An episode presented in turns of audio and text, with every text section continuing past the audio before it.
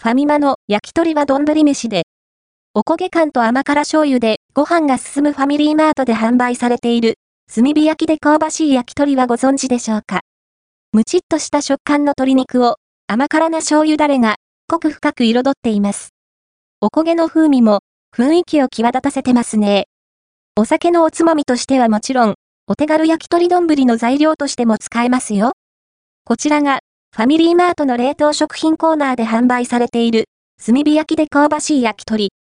内容量 130g で、お値段は328円税込みです。カロリーは 234kcal、脂質 12.2g、糖質 3.6g。ファミリーマートと丸大食品の共同開発商品で、販売者は大丸食品。原産国はタイで、輸入者は伊藤忠商事です。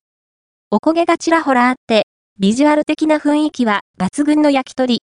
凍ったまま、揚げ豚を点線まで開け、電子レンジ500ワットで約3分10秒加熱すれば食べられます。冷凍食品だからか、ちょっと水分が出ていますが、炭火焼きらしい香ばしさはちゃんと感じられます。むちっとした歯ごたえがありつつ、割と柔らかめの食感。甘めの醤油だれが、鶏肉の淡白な味わいを華やかに彩ってくれます。お酒のおつまみにはいい感じ。ただ、一本上司ではあるので、飽きやすいかも。